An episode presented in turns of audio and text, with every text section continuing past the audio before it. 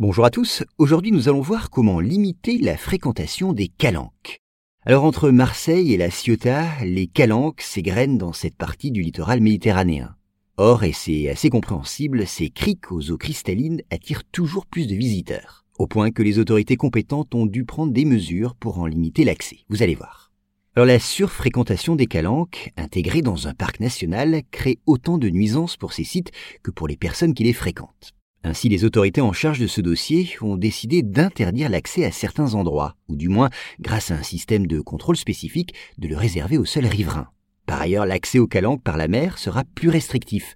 Il sera ainsi interdit d'accoster en kayak dans certaines d'entre elles. Quant aux bateaux, eh bien, ils ne pourront plus y jeter l'ancre.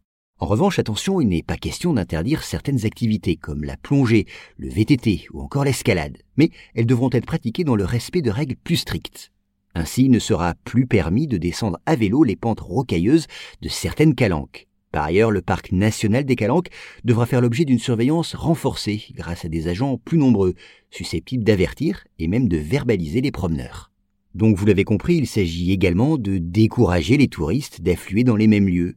Alors pour les dissuader d'envahir les calanques, on n'hésite pas à recourir à une publicité négative. Oui, des panneaux avertissent ainsi les visiteurs que certaines plages sont très fréquentées que l'eau est très fraîche et que l'accès est difficile.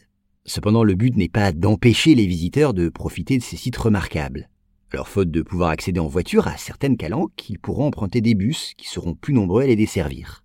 Et puis, il est également question de mettre en place un service de navettes maritimes qui permettront d'accéder aux calanques par bateau.